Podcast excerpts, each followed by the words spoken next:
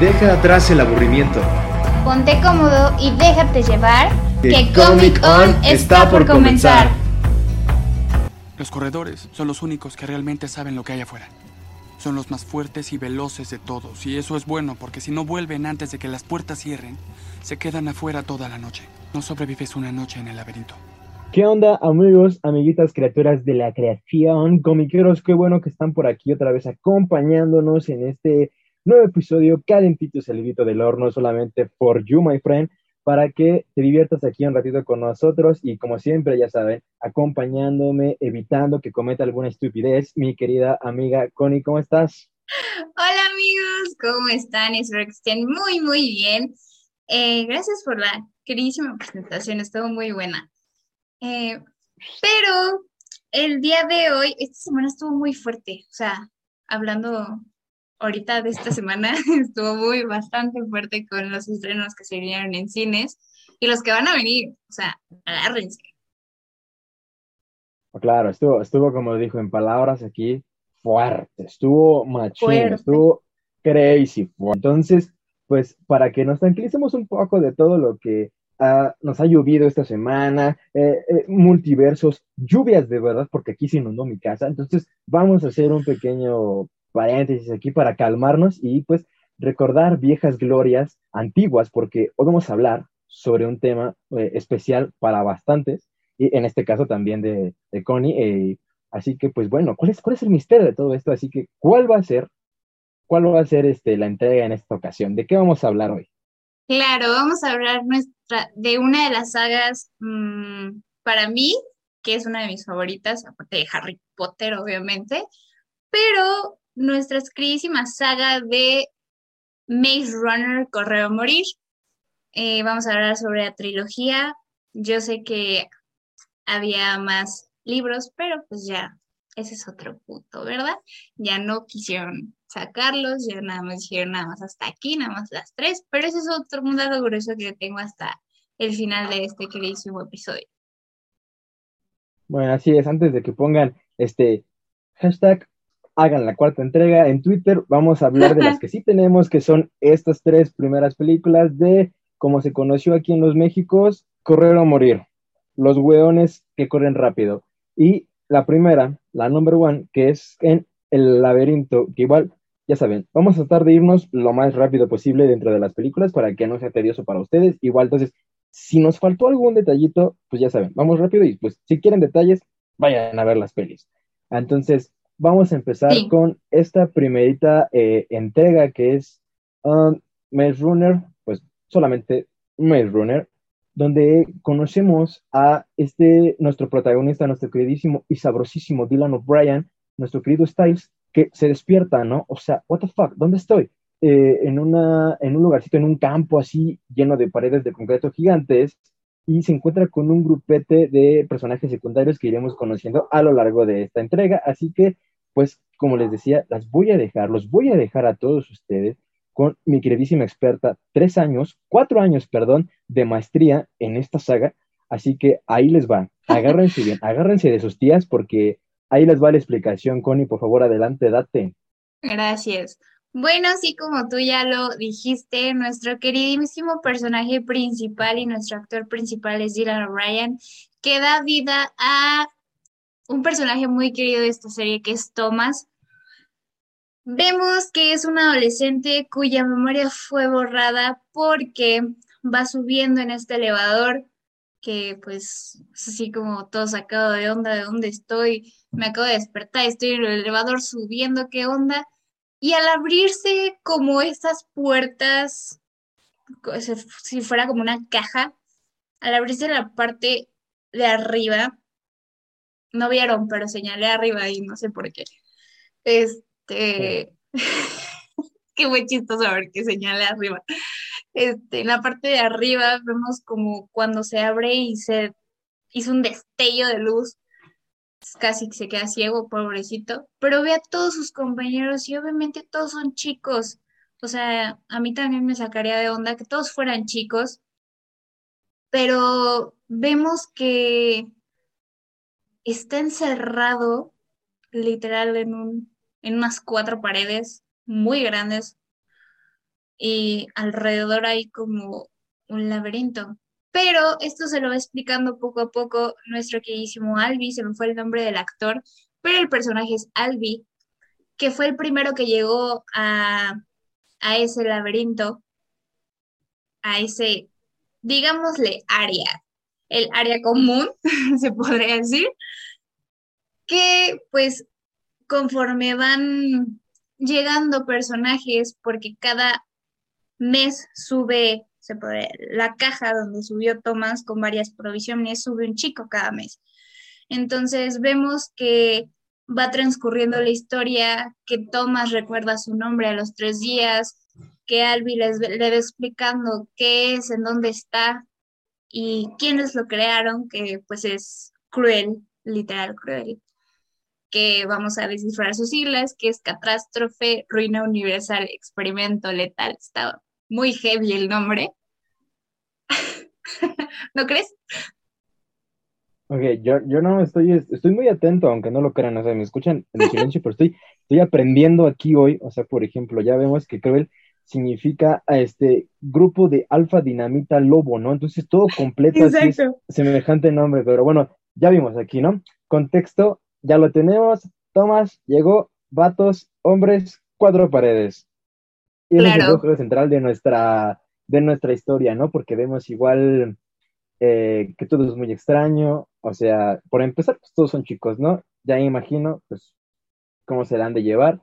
Este, llega Tomás, no se acuerda, y después ya, ah, sí, mi nombre es Tomás, ¿no? todo muy extraño, así, o sea, la verdad es que la viste, ¿no? ¿Qué está pasando aquí, hermano? Ya cámbiale. Pero no, espera, todavía viene lo bueno, ¿no? Entonces, aquí descubrimos que realmente en dónde están es un laberinto que comúnmente, bueno, este, siempre está cambiando, ¿no? Porque tiene como un tipo de puertas que se abren y se cierran y los pasillos también a donde van a dar este, estas puertas cambian constantemente y para eso existe un grupito este, que se encarga de meter, este, de, ahora sí que arriesgar su pellejo para descubrir qué está sucediendo y cómo salir de ahí, llamado los corredores, ¿no? Entonces, claro. es aquí donde pues podemos ver que incluso Thomas pues avienta y dice yo también quiero ser corredor, eh, se hace aquí este... Pero antes de... Este claro, claro, ah, pero antes de, de ser corredor,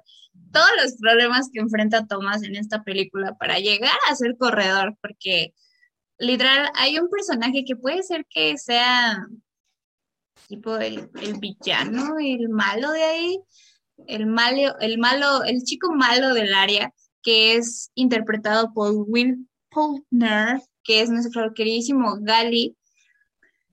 Y vemos pues que. queridísimo, entonces. No, queridísimo, pero. Pero, o sea, sí es odiado por, yo, yo, o sea, tanto en los libros como en las películas lo, lo odié, porque le hace la vida imposible a Thomas y porque, o sea, Thomas es mejor que todos. y vemos que, que antes de que, o sea, cada uno de los habitantes que están ahí en el área es responsable de, por ejemplo, hay unos que cocinan, otros que construyen. Vemos como que estos grupitos y obviamente los corredores son los que, como tú dijiste, se arriesgan, salen al laberinto a descubrir qué hay pero no nada más está en laberinto, no nada más este laberinto cambia, sino hay también criaturas que, que son un poco feas, bueno, son horribles, que se llaman penitentes. Y estas penitentes son como cruza entre un robot, un escorpión, una araña, un escarabajo, algo feos, ¿no? Ok, yo, realmente, pues yo, la verdad, ¿qué les puedo decir de lo que ya se haya dicho ahorita? Ya todo está sobre la mesa y pues, bueno, o sea, penitentes, criaturas feas que persiguen a estos pobres y este guapísimos muchachos que están dentro de este laberinto, porque, bueno, o sea, el chiste es que ellos se quieren largar, ¿no? Ese es, el punto central, es que yo me quiero ir, claro, como cualquiera, pero aparte de que el laberinto siempre está cambiando, pues tenemos a estos, este, eh, mendigas criaturas que que se hacen llamar penitentes, bueno, ellos les dicen así, y que eh, siempre los atacan porque, aparte de que son unas horribles bestias este, combinadas con arañas, este, choloscuincles y un poco de chapulines, este, con partes robóticas, pues son este, bastante letales, y aparte porque tienen un aguijoncillo, que pues ahora sí que pica y tiene esta pequeña sustancia que te vuelve como, ¿qué, ¿cómo podrías llamarlo tú? ¿Zombies? veneno. Es como un veneno muy letal, que literal si te pica ya va listo. Porque tienes como estos, bueno, para mí que leí los libros y voy a dar contexto de los libros, al momento que los pican, tienen como momentos flashbacks de sus recuerdos, de quién los puso ahí y pues todo lo que pasaron para llegar al laberinto. Oh my God, wow, yo no sabía eso, o sea, ahorita ya, ya lo caché, creo que es por esa la razón cuando pican al otro morrito, cuando se levanta y le dice, yo, yo te vi, no, yo te vi a ti, tú fuiste, tú eres el culpable, tú, tú, tú eres el malo aquí, tú, tú, tú, te odio al, pobre del Thomas, ¿no? Entonces, este, ahora entiendo, no nada más es porque de repente Dios lo iluminó cuando lo picaron, sino no porque esa sustancia tiene ese tipo de, eh, ¿cómo se dice? Aquí tengo la palabra, es este, esos efectos secundarios ah, a, la hora de que, a, la, a la hora de que te pican y este y tienes ese, precisamente ese recuerdo en el que eh, todo lo que te quitaron antes de entrar al laberinto te llega de super golpe, como cubetazo de agua fría en la espalda y te acuerdas, ¿no? La iluminación. Claro, pero pues también vemos, aparte de, de todo lo de todo lo que ya estábamos platicando ahorita, hay una parte muy esencial de la película que eh, llegan este Newt, este, este Newt, perdóname, es que vi la foto y me recuerdo este Minho, que es este el corredor principal, es literal el líder de los corredores, llega con un tipo que se llama Ben y llegan totalmente normales, pero a, a lo largo de las horas vemos que Ben se empieza a comportar medio crazy y hasta él mismo lo dice, o sea, ¿cómo es posible? Ah, porque mandan a Thomas a buscar no sé qué estiércol o algo así al bosque y literal lo persigue, le dice, yo te vi, yo te vi. Ah, pues lo que estabas diciendo hace ratito.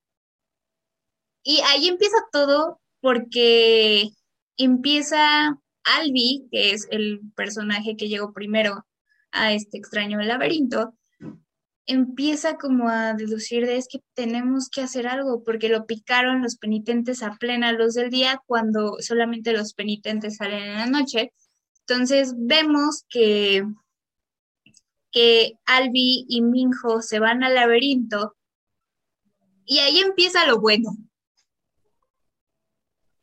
Así es, o sea, aquí, aquí hay gato encerrado, eso es, sin lugar a duda, aquí hay algo, aquí hay algo que no cuadra el, otro, el otro morro aparece picado en el día, le echa la culpa a Thomas, o sea, mm, aquí algo, aquí hay un poco de tensión, ¿no? Y luego como igual, este morrillo, el de los memes, ¿no? El de yo llevo aquí tres días y yo llevo aquí tres años, ¿no? Que se pone de maligno con el Thomas y le quiere hacerla bien, pues yo no sé, le cae mal, a lo mejor no le gustó Tim Wolf, no sé, por eso le quiere echar de bronca, pero al final, este, vemos, ¿no? Como lo mencionaba, este, eh, Connie, que se mete aquí a, ya se meten ellos a, al laberinto. Al laberinto, a investigar pues qué está pasando. Y vemos que hay un momento ahí de tensión que para mí es el momento más épico, tanto en los libros como en las películas, porque vemos que están esperando a, a Minho y a Albi que todavía no regresan porque a cierta hora se cierran las puertas del laberinto para que los penitentes obviamente no entren al área donde están todos los chicos. Es como algo para protegernos, para protegerlos, se podría decir que los que los que los pusieron ahí lo hacen para que no corran tanto riesgo. Pero al ver que Thomas está como muy ansioso de por qué no regresan y por qué no regresan, hay otro personaje muy importante también, yo creo que es nuestro queridísimo Newt. Él sí es muy queridísimo tanto en los libros como en las películas, que es interpretado por Thomas Brody, este chico que lo hemos visto en Animax en, ahorita en Gabito de Dama. y en varias otras entregas, eh, vemos que le dice, él como que trata de tranquilizarlo, van a volver, van a volver. Y cuando llega el momento en la hora que, van a cerrar estas puertas, vemos que todos están ahí esperando a, Minjo y a Albi muy atentos. Y ven que a lo lejos vienen, pero este Minjo viene cargando a Albi y, y así de, corre, corre. O sea, para que no se cierren las puertas y no se queden encerrados en el laberinto, porque hicieron varios experimentos para salir de ahí antes de que Thomas llegara. Y como que no es muy bueno que te quedes encerrado en el laberinto en la noche porque pues te matan los penitentes, ¿no? ¿Estás ahí? o ya... no, no, entendí si ya había acabado la explicación de la idea. Dije, ok, ¿qué, qué? No, eh, ¿Y qué pasó después? No me dejes así con la duda. Pero ah, bueno, bueno, bueno, está bien, le sigo. Eh, eh, era, era, mi entrada, perdón. No entendí, es que ya saben, no, lo siento. Pero bueno, este, vemos esta, como dice, escena épica de tensión, donde lo vemos este, a mi hijo correr, trayendo en sus manos al pueblo de él. O sea, semejante fuerza a la del padre, ¿no? Porque, o sea, venía con él cargando y venía corriendo a toda velocidad para que no lo alcanzara el chupacabras. Entonces, ya que lo ves llegar, ya no, ya respiras un poco, ya tu alma se va, ya regresa ah, tu cuerpo después de pero, que se va. Pero no llegó. ¿Cómo no? No, no llega. No llega ese momento ah, no, que tomas. Sí cierto. Que tomas. Es que yo vi otra versión. ¿Y en qué momento llegó? que Tomás entró al laberinto, que Tomás se arriesgó a salvarlo a los dos. Y todos así como que lo agarran, como que, no, ¿a dónde vas? Y literal, es ahí cuando empieza todo, cuando Tomás, o sea, hasta me trabé de la emoción. Cuando Tomás sobrevive una noche en el laberinto junto a mi hijo, para que mi hijo se fue, se huyó y dijo, no, Tomás, ahí te ves. y sobrevivió en la noche y al otro día todos estaban esperando, o sea, con la esperanza de, no, es que ya, o sea, no sobrevivieron al laberinto, pero llegaron al área, o sea, y dijo, ¿cómo? O sea, mataste un penitente, ah, porque en la noche de que sobrevivió mató a un penitente, lo aplastó. Entre las, o sea, como dices tú, el laberinto cambia y entre esas puertas que se abren, literal, se cerró y se abrieron y aplastó un penitente. Pero después de que todo esto pasa, llegan otra vez al área, llegan o sea, ¿qué está pasando? ¿Qué esto, qué el otro? Y vemos que la caja sube de nuevo.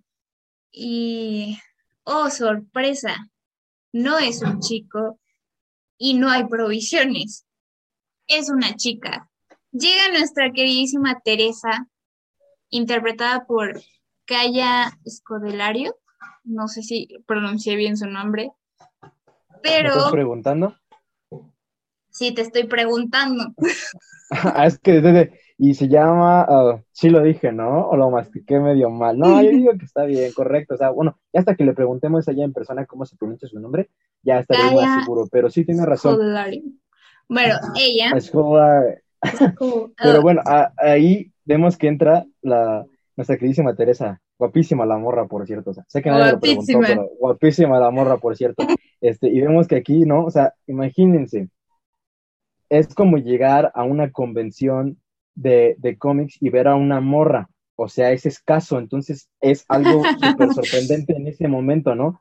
Que la vean llegar y dice, ¡pum! Y aparte, no, no, viene sola, porque viene con una notita que dice, ella es la última que va a llegar, o sea, ya no va a venir nadie después de ella. Ajá, entonces es como de, oh my God, es preocupante, tenemos que salir, porque si ya no viene nadie, ya no vienen más provisiones, y por ende, ¿qué sucede? La muertición. Entonces nos va a llevar San Pedro y ya no la vamos a armar aquí. Entonces es cuando ya surge más cañón la necesidad de que ahora sí nos tenemos que largar de aquí, pero porque nos tenemos que largar. Entonces. Ah, claro. Eh, ajá, porque ya, es ya es la última.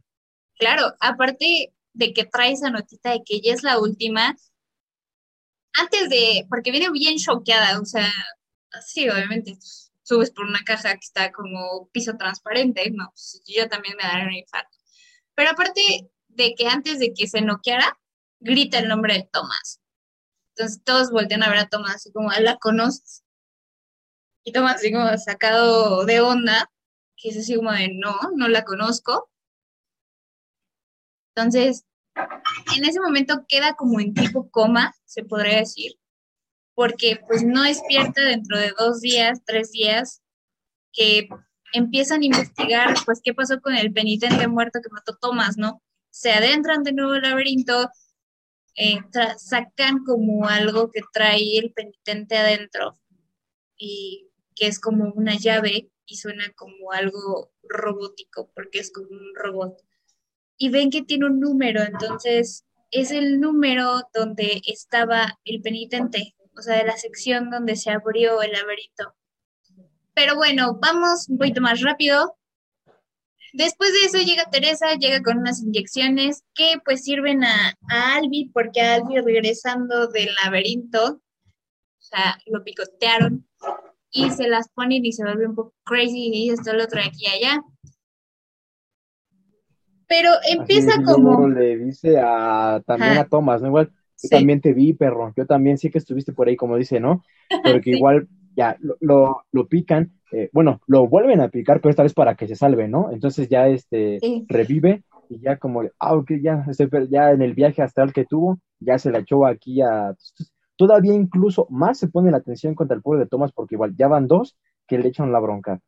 Teresa lo reconoció, entonces es igual como de, este compa trae algo entre manos, ¿no? Este compa no está mal, o sea, entonces ahí todavía empieza más a uno, ya con este, llega todo esto que los oría todavía más, y, por ende, ¿qué sucede, no? Que nuestro compa aquí, Mr. Simpatía, todavía comienza a tirarle más hate a Thomas, ¿no? Porque ya de por sí no lo quería, entonces todavía con todo esto, más, bueno, peor para Thomas.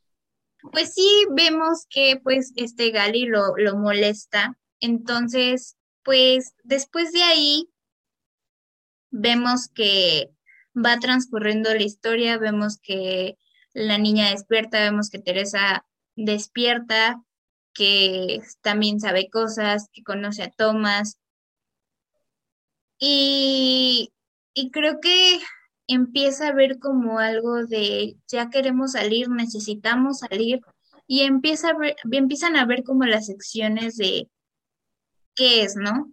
Y también creo que un personaje importante que nos volamos es el personaje que está interpretado por Blake Copper, que es nuestro queridísimo Chuck, que es el niño que acompaña a Thomas, que es como Chuck lo tomo siempre como el que Thomas es ejemplo, que esto, que el otro, pero hay una escena muy importante antes de, de todo que, antes de que Thomas fuera corredor, que es que lo encierra Gali porque así como de es que este, por, porque Thomas, este, por Thomas Albi está mal, está, pues fue picado, así, ¿no?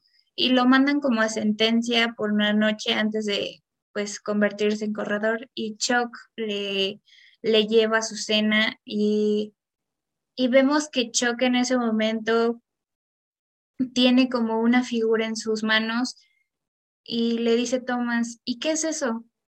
dice, es para mis padres. Dice, no los recuerdo, pero es, es algo que le quiero dar si salgo de aquí a mis papás. Y creo que ese es el momento que el personaje de Chucky y, Thomas conectaron bastante, porque Thomas dice, es que es un niño. O sea, y sí es un niño. ¿No crees? O sea, ¿tú qué opinas de esta escena? Sí, o sea, bueno, reafirmo, es un niño. Claro que sí. Este, es, eres el niño. Ah, nuestro querido Chuck, sí, eh, igual yo ya iba para allá de decir, hay un personaje que se nos estaba olvidando, nuestro querido Chuck, y aquí, bueno, aquí ya estuvo. Y sí, eh, es, eh, realmente es súper tierno, un apoyo, y como lo mencionaba Connie, termina prácticamente volviéndose Thomas en, en, su hermano mayor, ¿no? De este Chuck, en, sí. de lo que es dentro de todo ya este ambiente.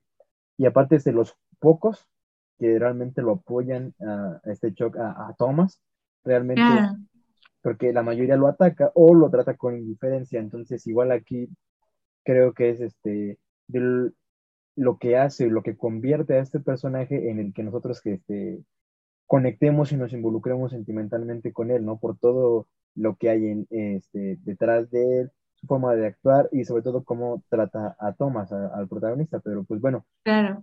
esto es parte importante para que al final nos termine repercutiendo. Pero antes de eso, es cuando, si no me equivoco, es cuando después empieza este, esa escena donde empiezan a ser atacados todos ahí en el campamento, ¿no?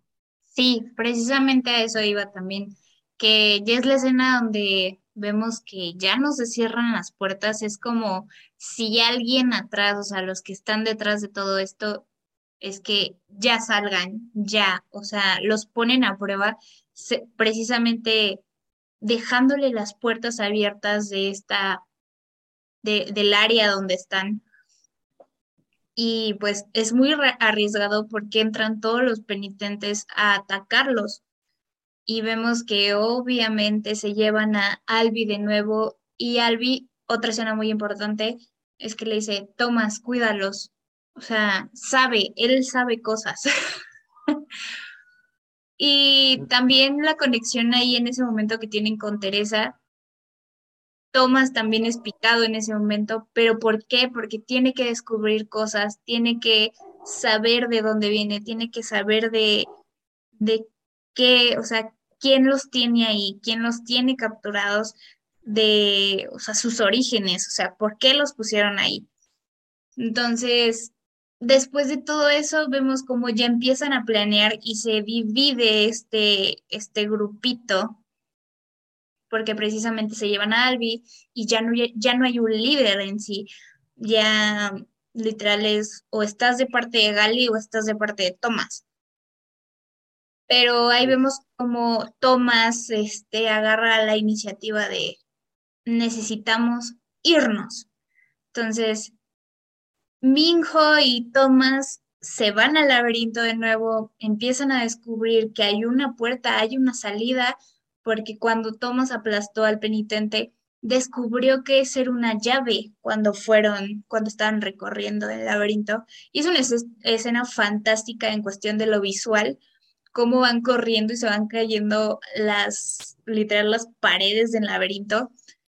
Y creo que está muy, muy padre. O sea, para mí es una de mis escenas favoritas, cómo corre por su vida, literal. Y vemos que ya descubrieron una salida, pero es cuestión de regresar de nuevo y plantearlo para que ya se vayan.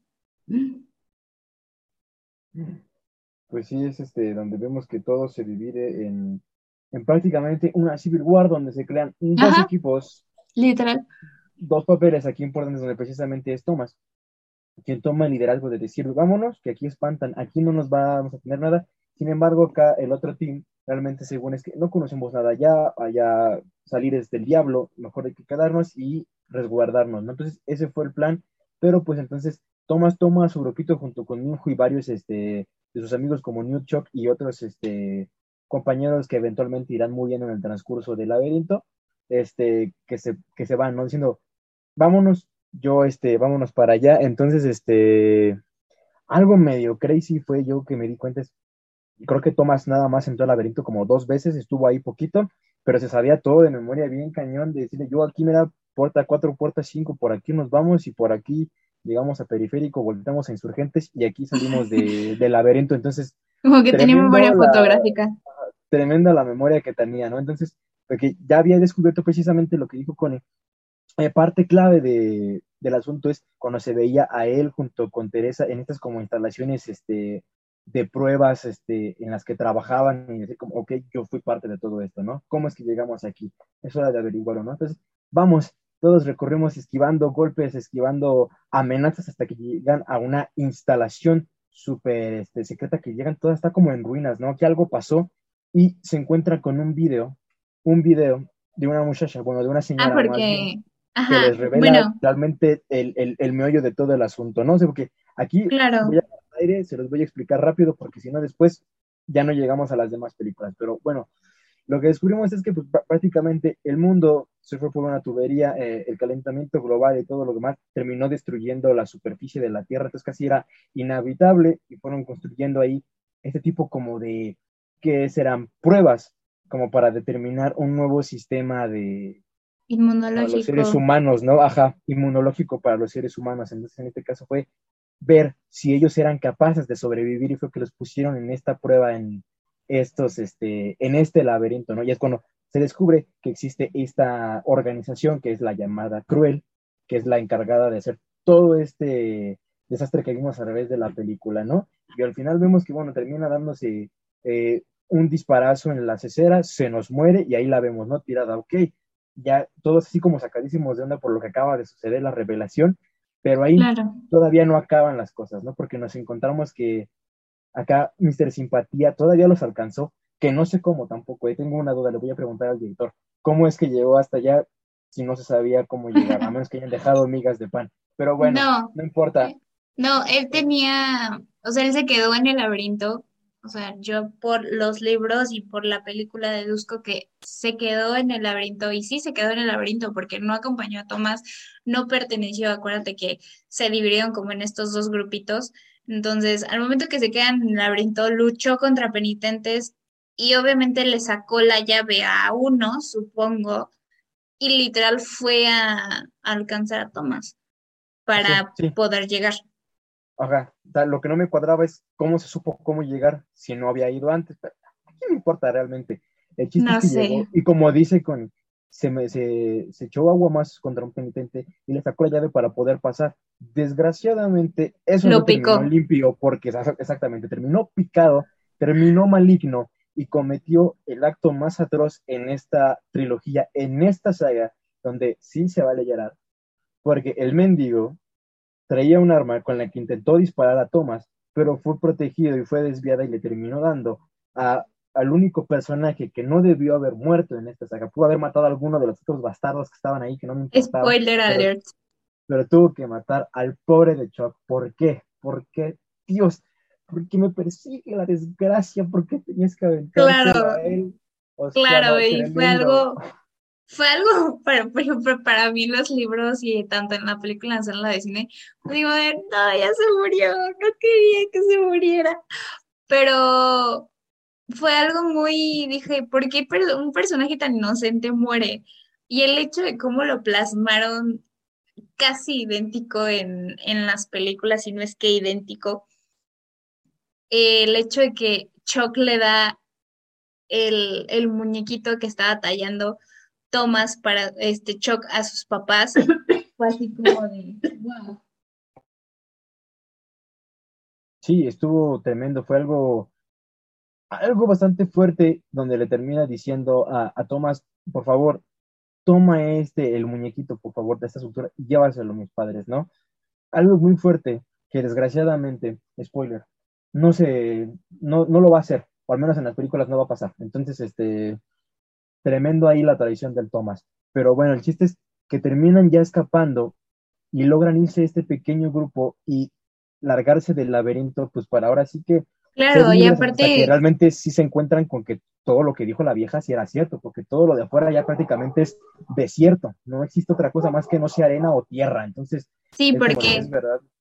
Ajá, llega este tipo, o sea, llegan a rescatarlos literal, porque fue como o sea, el lugar donde llega, porque lucharon contra penitentes antes de llegar ahí, llegan al lugar donde está el video de nuestra doctora Ada Page, porque así se llama el personaje, em, los llegan como a rescatar unos tipos de un clan, I don't know, y los lleva y tomas en su sufrimiento, literal, los llevan arrastrando, porque pues él no quiere dejar a su, a, a su amigo Chuck porque está sufriendo este atropello, lo saca literal a rastras y él se da cuenta que es un desierto y ver la magnitud que tiene este laberinto donde los tenían, o sea, salen todos choqueados, o sea, todos salen así con cara de what, y ahí se acaba la película, la primera película.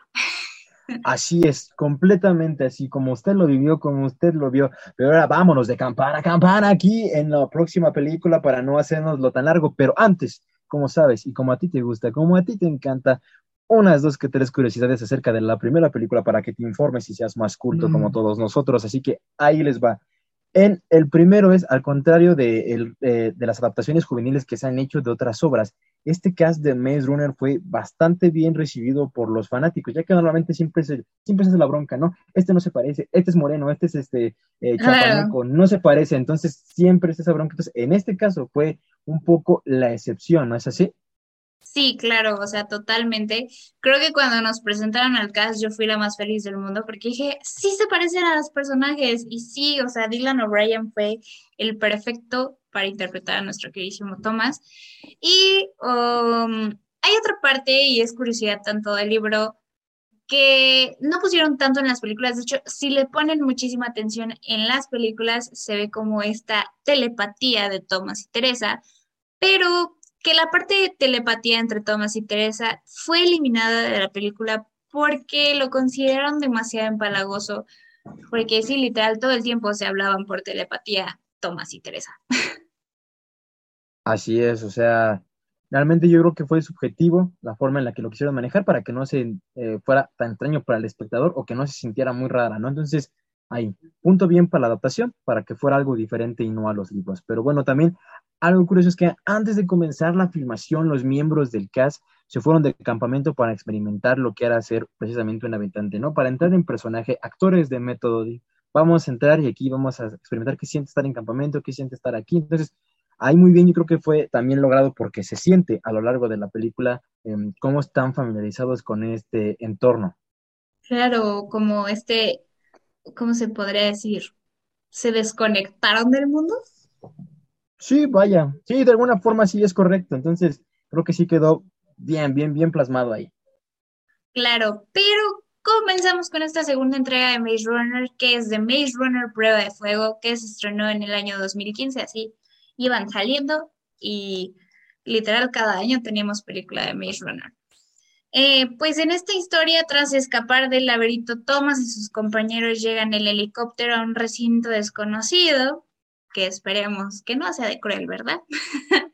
que está siendo atacado por unos tipos raros, unos tipos medio zombies, se podría decir, o humanos infectados, porque lo que dijo nuestra doctora Ada Page en el mensaje que les dejó en la primera película es que tienen una enfermedad muy rara que se llama la llamarada y estos humanos infectados tienden a ser como muy, o sea, que son infectados por el sol y tienen llagas y se parecen mucho a los zombies, diría yo.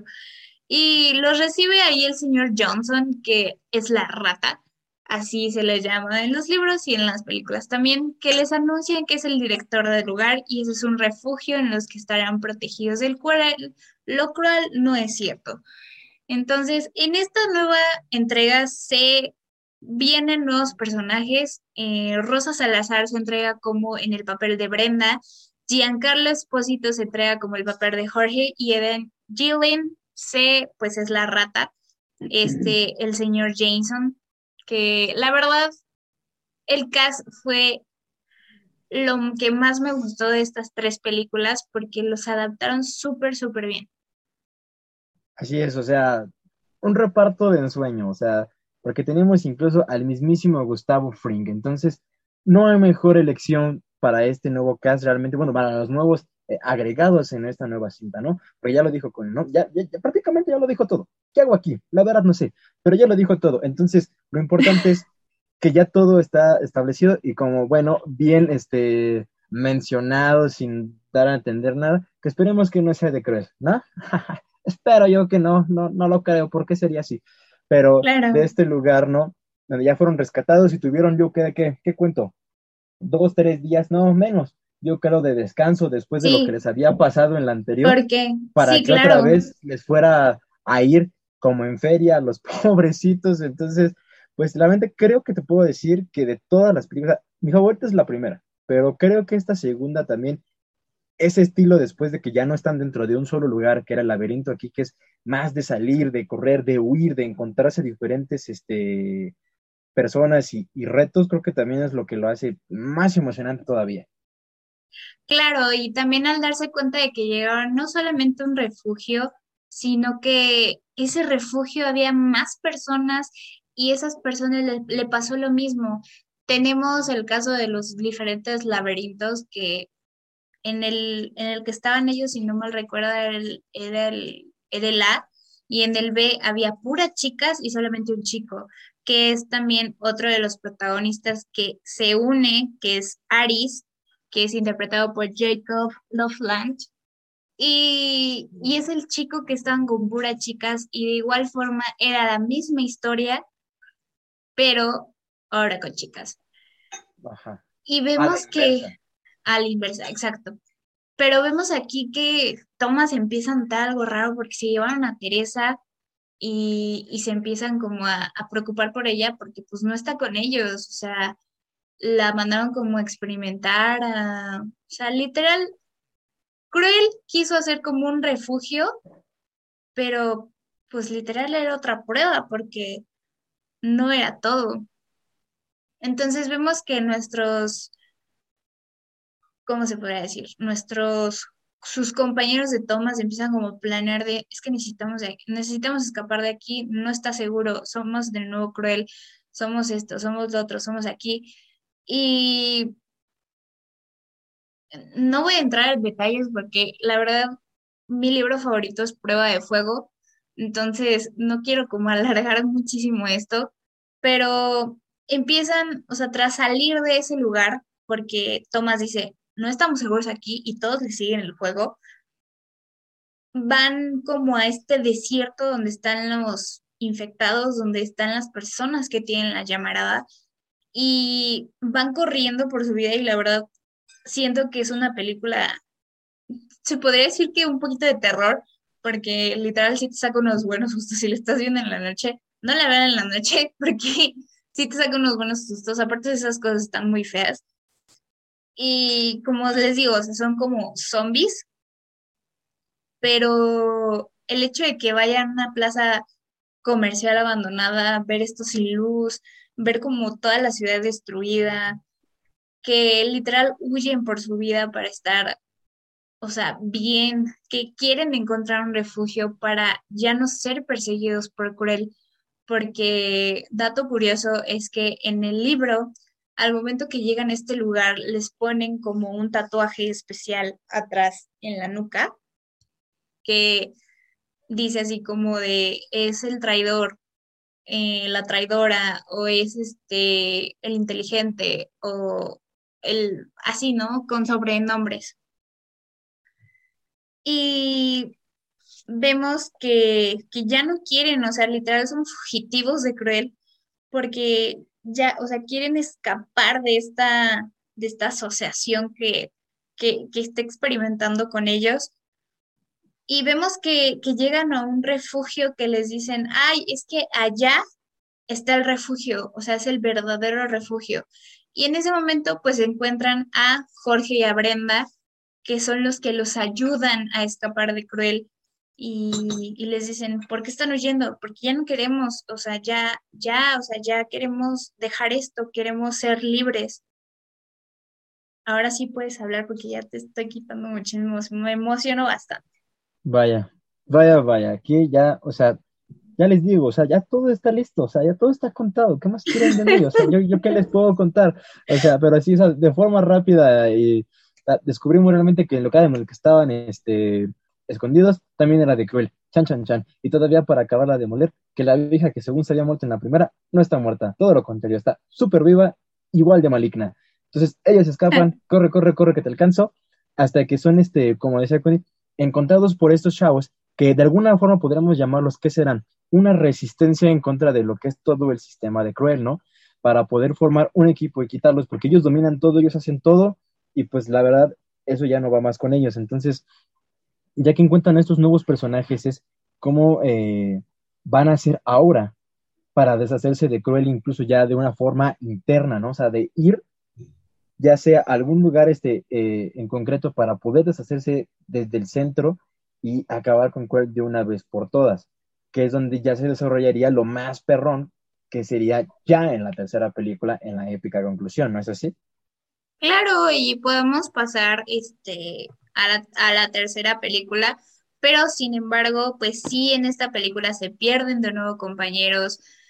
Y al igual que los penitentes, las personas que tienen la, la famosa llamarada, pues si te muerden, te rasgan, ya contraes algo o tu sistema inmunológico se baja y ya, o sea, valiste, ¿sabes? Sí, así es, literalmente sí, el sistema fundamental y el principio de, la premisa de lo que es eh, un virus prácticamente. Entonces, igual, mordida, eh, transfusión, muerte, te vuelves uno de ellos. Entonces, es lo que mencionaba con. Entonces, esta película es una de transición en la que descubrimos cómo ya es que eh, el mismo equipo es el que ya decide de una vez por todas acabar con Cruel. En el primero era escapar y aquí es darse cuenta que Cruel debe ser detenido y aparecido. Como se pone, todos se algunos este, miembros quedaron regados, incluso este Cinco, que fue el que terminó incluso siendo este, eh, capturado por, por, Cruel. Entonces ahora lo que, lo que consiste es ir y recuperarlo a él para después ya ahora sí darle sus moquetazos a Cruel. Entonces vamos a hacer, si no hay objeción alguna, vamos a pasar a el salseo directo, a lo bueno bueno que es la tercera película, que es La Jura Mortal. Pero, pues obviamente, vamos a decir curiosidades. me, lo ganaron, pero sí a eso iba, exactamente.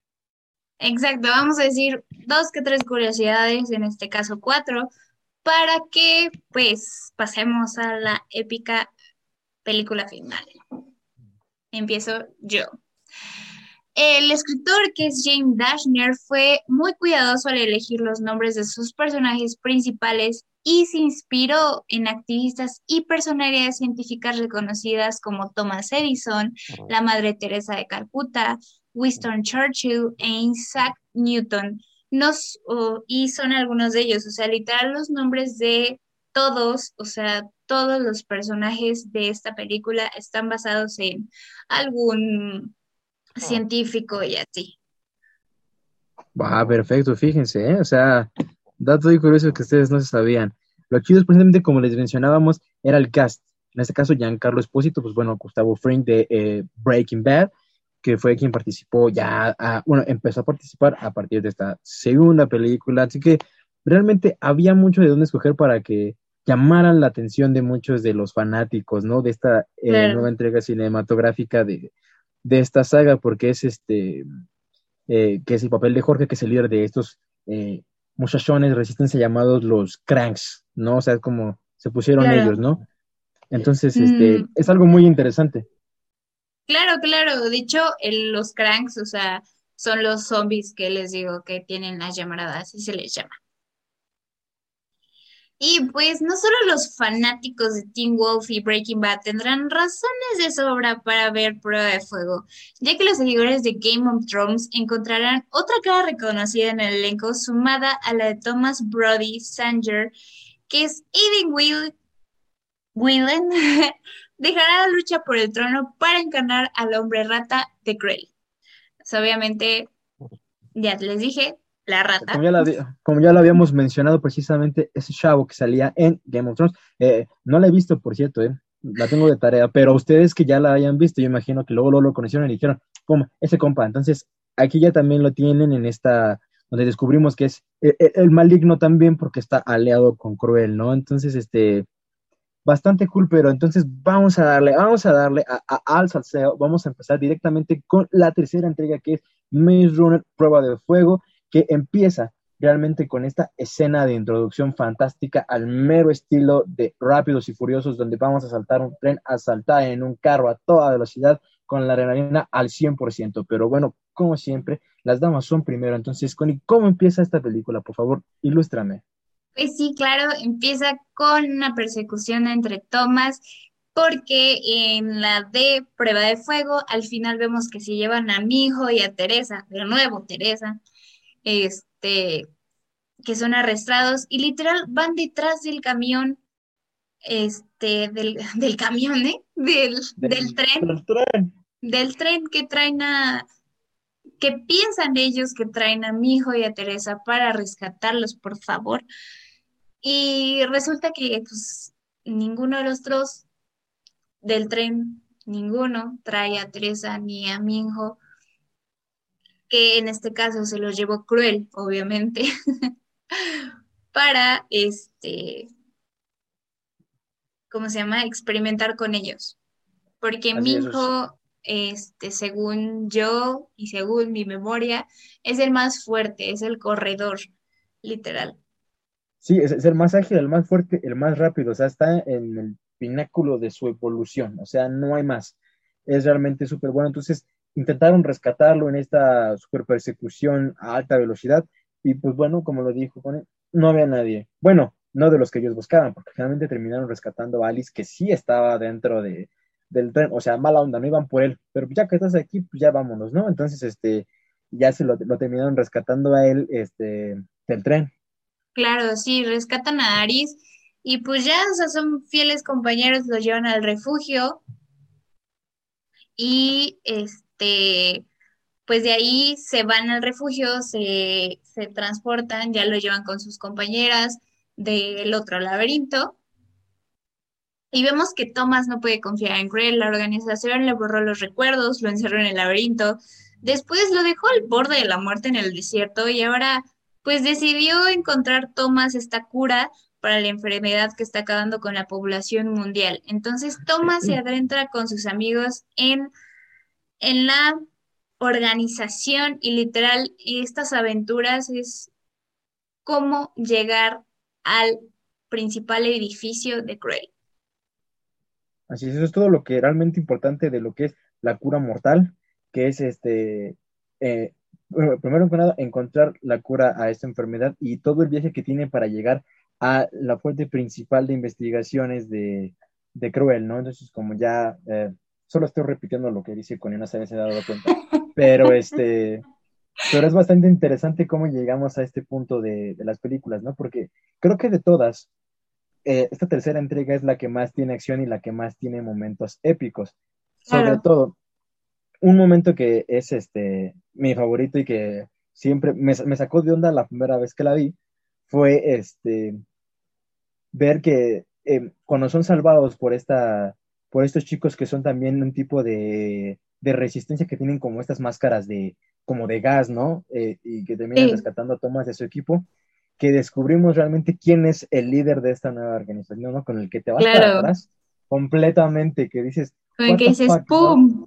Ajá, exacto. O estabas... Claro, y dices, tú estabas muerto, hermano. Ajá, o sea, la última vez que yo te vi, estabas muerto. ¿Qué fue lo que pasó aquí, no?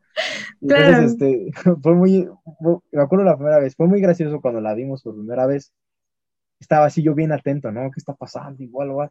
Y de repente cuando la veo sujeta, ah, no más, este men, todo sacadísimo de onda, no, no, no, no, no, aquí qué está pasando, no, no, no, mejor yo la estoy viendo mal, a lo mejor estaba primero y después se muere, yo ya estaba hasta haciendo teorías todas locas en mi cabeza ya hasta que me explicaron, pero sí fue de los mejores momentos de la saga y sobre todo vas de esta película.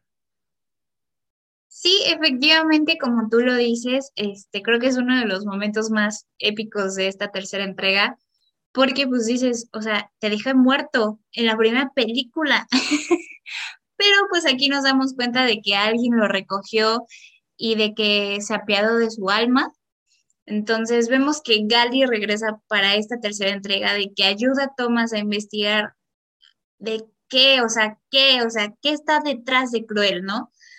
De quién están esas mentes. Y vemos también por otro lado que Teresa está ayudando a Cruel, está Teresa es inteligente porque está ayudando a hacer una cura para las personas, para los cracks que tienen esa llamarada que, que es la enfermedad que, que pues destruyó literal al mundo, a la población mundial.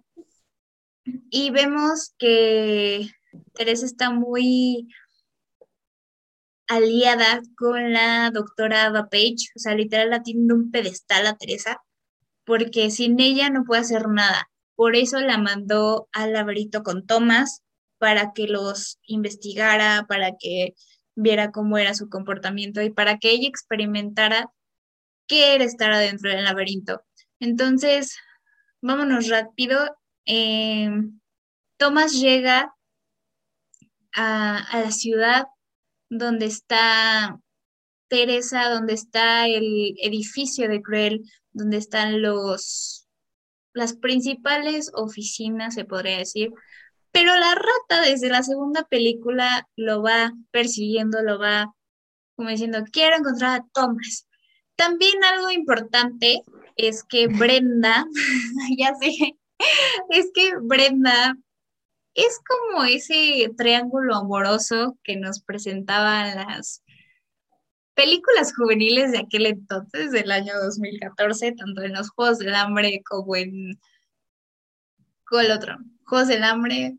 Eh, Percy Jackson también puede Divergente. ser divergente también. En esas sagas importantes que nos presentan ese triángulo amoroso que hay entre Brenda, entre Teresa y Tomás.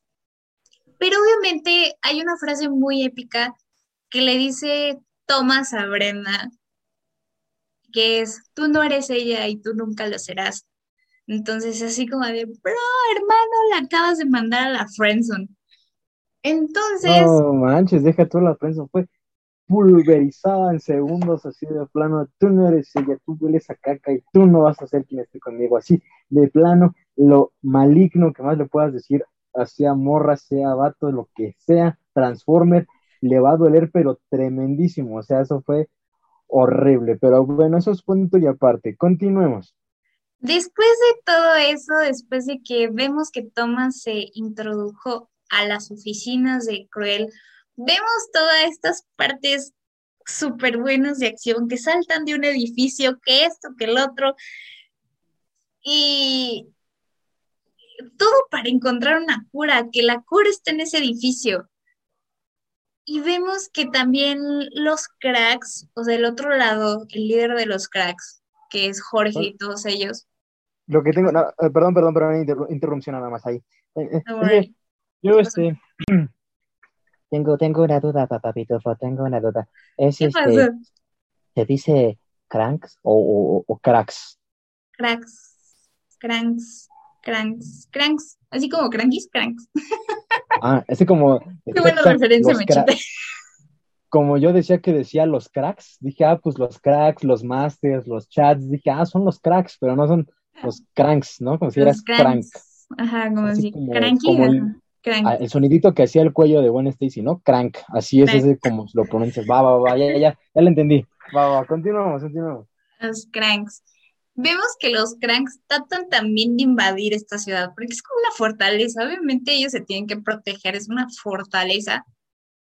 Y vemos también que Newt está raro en esta película, está muy melancólico, está muy apartado de Thomas. Y vemos en ratitos en esta película que está escribiendo algo y nunca se lo quiere enseñar a Thomas. Y bueno, aparte de eso, que vemos unas escenas súper padres, me quedé en el edificio, que se caen del edificio como de unos 50 pisos a una alberquita. Eh, más bien una fuente, ¿no? Una fuente, bueno, era, era pequeña, pero sí podría decir más o menos que era por ahí, o sea, porque el chiste es que amortiguó la caída y no se nos murió nadie en ese momento. Entonces, lo, lo que más me encanta de esta película es toda la persecución, todo lo tremendo que hay para descubrir la cura, para li- literalmente para descubrir que, que siempre estuvo enfrente de ti, ¿no? O sea, peor aún, no solamente que estaba enfrente de ti, que eras Exacto. tú, o sea, todavía más cañón, ¿no? O sea, decirle, todo este tiempo dando vueltas y aquí yo perdiendo el tiempo, ¿no? Decía el Thomas al descubrir que era él, él era la cura, pero llegando precisamente a lo que decía Connie, sobre que el pobre de Newt se veía muy extraño, ¿no? No quería, eh, se apartaba, entonces, y al final, en, en lo que es casi la confrontación final de la película, es cuando descubrimos la razón de por qué este Newt se portaba de esa forma, y es porque, desgraciadamente, estaba infectado, estaba volviendo salvaje, y pues desgraciadamente Se está se- volviendo salvaje. se estaba volviendo salvaje, ¿no? Entonces, Me acordé de Madagascar. Pero- lo peor de todo es que esta es una escena triste, pero ahorita ya quedó manchado porque ya Perdóname, perdón. No importa, no importa. Oh, oh, va- vamos a recuperar modo serio otra vez. Oh, sí, Y pues bueno, el pobrecito, este, se murió. vemos que se, se, se murió. No, Claro. muy, este, muy triste. Pero, Y este, luego, o sea, también otra frase que viene épica tanto en la película como en el libro es en inglés es please Tommy, please, o sea, hazlo Tomás, hazlo, porque le está rogando a su amigo porque no le quiere hacer daño, no lo quiere morder, no lo quiere rasguñar. Y literal la cura es Tomás, o sea, Tomás siempre tuvo la sangre para crear la cura. ¿Por qué? Porque vemos en la segunda entrega, que es Prueba de Fuego, que Brenda es infectada, o sea, tiene como este mal, este, la llamarada, y vemos que Tomás la cura con su sangre, entonces la sangre de Tomás es la cura. Y al ver que no pudo salvar a su amigo, al ver que, por favor, este, o sea, casi le ruega de, por favor, tienes que llegar al avión, tienes que esto, tienes que... Y pues no, o sea, queda ahí en, en la ciudad, o sea, es un momento triste, tomémoslo con seriedad, porque el personaje se nos murió. Entonces, pues Newt se despide ahí de Thomas, pero antes de todo le da como un collar, una botellita con algo adentro. Y es como una carta. Entonces, también vemos ahí un cierre bastante doloroso, otro personaje que se nos muere en, los en las películas y en los libros igual, que vemos que va por Teresa, o sea, Thomas no se puede ir sin Teresa, entonces va por Teresa a donde está la doctora Ava Page, donde está la rata, porque también la rata tiene algo guardando entre manos, es que ella también está infectada. Entonces ese personaje también se infectó y la cura la quería para él solito. Entonces, al momento que Thomas dijo, ay, yo soy la cura, quiso, quiso adueñarse de él, lo quiso matar al pobre y vemos también una persecución ahí media heavy, pero estuvo súper padre, o sea, los efectos visuales también son muy padres en esta entrega. Entonces, vemos cómo ya Teresa y Tomás escapan de, la rata, vemos que, es, que se las dejan ahí a los cranks que tienen ahí de, de prueba para que se lo coman vivo. Entonces, lo vemos y suben para que el avión los recoja, pero en ese momento entran los que quieren, o sea, rompen la fortaleza y entran los, los cranks literal, las personas que quieren la cura, que esto, que el otro, que te van contra Corel, entraron y empiezan a destruir la ciudad, empiezan a matar a medio mundo y en ese momento, ¡pum!, que explota el edificio y, y se va cayendo poco a poco. O sea, ya ven que los edificios al momento que tiembla se van cayendo como por pisos, ¿no? Vemos que Thomas ya está en el avión, pero Teresa no alcanza, o sea, al momento que... Ah, aparte Thomas, perdóname, siempre me salta una parte muy importante. La rata le disparó a Thomas. La rata le disparó a Thomas y en ese momento Thomas va herido, Teresa lo sube al avión pero Teresa no alcanza a, a a agarrar a Tomás, a los que están ahí adentro de, del avión. Y pues desgraciadamente se nos muere aplastada por un edificio. y después de eso viene como un momento de tranquilidad porque todos se van al refugio, al verdadero refugio donde estaban todos los chicos rescatados de Cruel, todos los que vivieron ese mismo tormento que vivió Tomás y todos sus compañeros van, pero van por otra vida, van por, por qué hay más allá de, de donde ellos están. Entonces vemos una muy bonita fogata, de hecho cierra muy bonita la película. Vemos una bonita fogata y vemos también una piedra gigante, donde algo simbólico en la primera película es que al momento que tú llegabas al laberinto, tallabas tu nombre para decir yo pertenezco aquí. Y pues era tu casa. Entonces, esa piedra al final de, la, de esta de esta película vemos que todos empiezan a tallar los nombres de los que ya no están.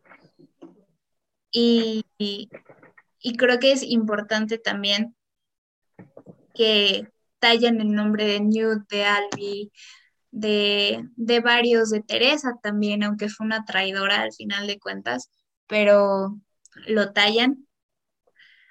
Eh, ya me ganó el sentimiento, no, no cierto.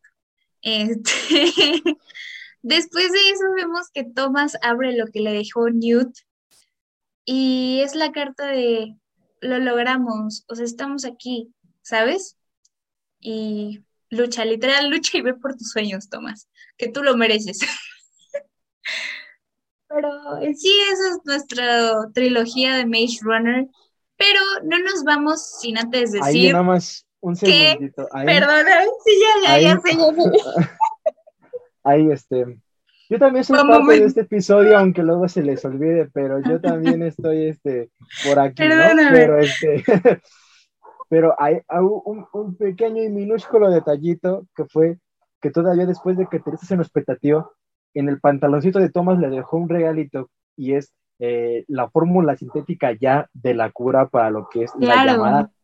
Ella tenía, pum, eh, para poder este, salvar a la humanidad. Obviamente eso es lo que hubiéramos visto si hubieran existido más adaptaciones de los libros, pero nosotros nos quedamos hasta aquí y tuvimos la suerte de que la tercera entrega realmente sí se siente como un cierre.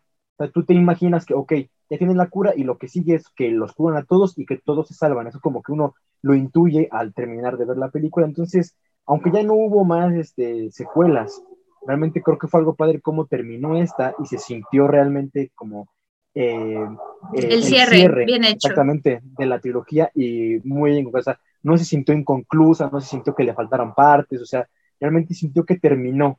Entonces eso fue un punto muy este, a favor de la trilogía de Maze Runner. Pero bueno, ahora sí, realmente lo que sigue es, como lo mencionaba Conis, decir alguna de las curiosidades, como ya es costumbre de aquí, sobre esta tercera entrega. Claro. Y pues si quieres empieza, amigo. Ok, ok. Muy bien. Déjame ver. ¿Cuál puede ser una buena y suculenta para todos ustedes? Ok. Pero bueno, algo importante es que otros libros de la saga, además de la trilogía principal, este, Deschner escribió una precuela de dos libros sobre los acontecimientos ocurridos antes de la creación de Cruel, que sería ah, Virus Letal y The Kill Order y Código Cruel 6. Eh, y asimismo este, publicó Expedientes Secretos de un libro como recopilatorio con información que podría aclarar dudas respecto a la trilogía principal. Vaya, justamente las dudas que yo, tenía, no las tendría ahorita si me hubiera leído todas esas precuelas de, de, los libros, pero ahora que lo sé, en cuanto terminemos voy a ir a leerlo porque me quedan muchas dudas, así que ahí voy, pero bueno, eh, eso es este, lo principal. Alconi, adelante. Ok, el retraso del estreno. En esta película, La cura mortal de Maze Runner, Cura Mortal, fue estrenada en el año 2018, pero como era de costumbre, se iba a estrenar una por año. Entonces, no se pudo debido a que nuestro queridísimo Dylan O'Brien se lesionó durante la filmación y mantuvo, o sea, se mantuvo en el 2016 su eventual recuperación y la fecha de lanzamiento de la película originalmente fue programada para el 17 de febrero del 2017. Fue pospuesta al 12 de enero del 2018 porque esta película se detuvo inmediatamente después de que Dylan O'Brien fue, que fue hospitalizado. Literal, fue su culpa, ¿no? No, este...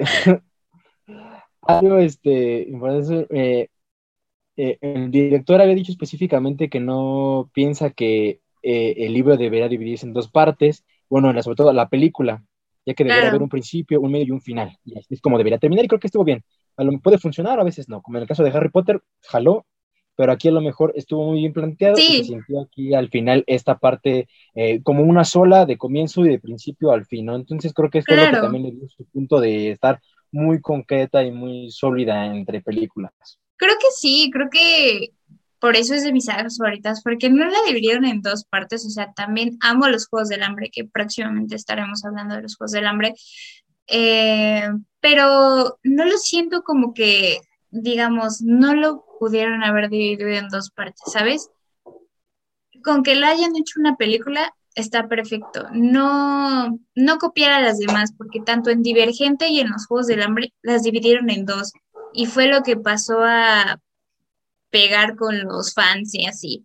O sea, que queríamos una respuesta ya. Sí, así es, para que no nos dejen con la duda. Pero bueno, eso fue realmente, en esencia, las tres este, adaptaciones de los libros de Maze Runner. Y aquí tuvimos, gracias a Dios, acompañándonos a un experto en el tema, que ya saben cualquier cosa, pues aquí ya le preguntan. Espero que se la hayan pasado súper divertido, que hayan este, pasado un rato muy agradable, ya saben. Este, si quieren ver las películas de eh, Maze Runner, me parece ser que la mayoría están en Netflix, así que pueden darse una vuelta para checarse las tres. No recuerdo exactamente. Te equivocaste de plataforma. Entonces, ¿dónde están? En Star Plus. Ah, bueno, aquellos que tengan Star Plus, pues ahí la pueden ver. En Netflix ya no, me acaban de decir que las quitaron ayer, entonces ya no las pueden ver ahí, pueden verlas en Star Plus, así que vayan, watchenlas, este, sobre todo las que no la hayan visto o los que quieran recordar otra vez las películas. Así que, pues ya saben, estén muy atentos a las redes sociales, síganos en Insta y en Facebook, donde vamos a estar compartiendo material, así que muy atentos. Y pues de mi parte ha sido todo, los queremos mucho, así que nos estamos viendo hasta la próxima. Adiós.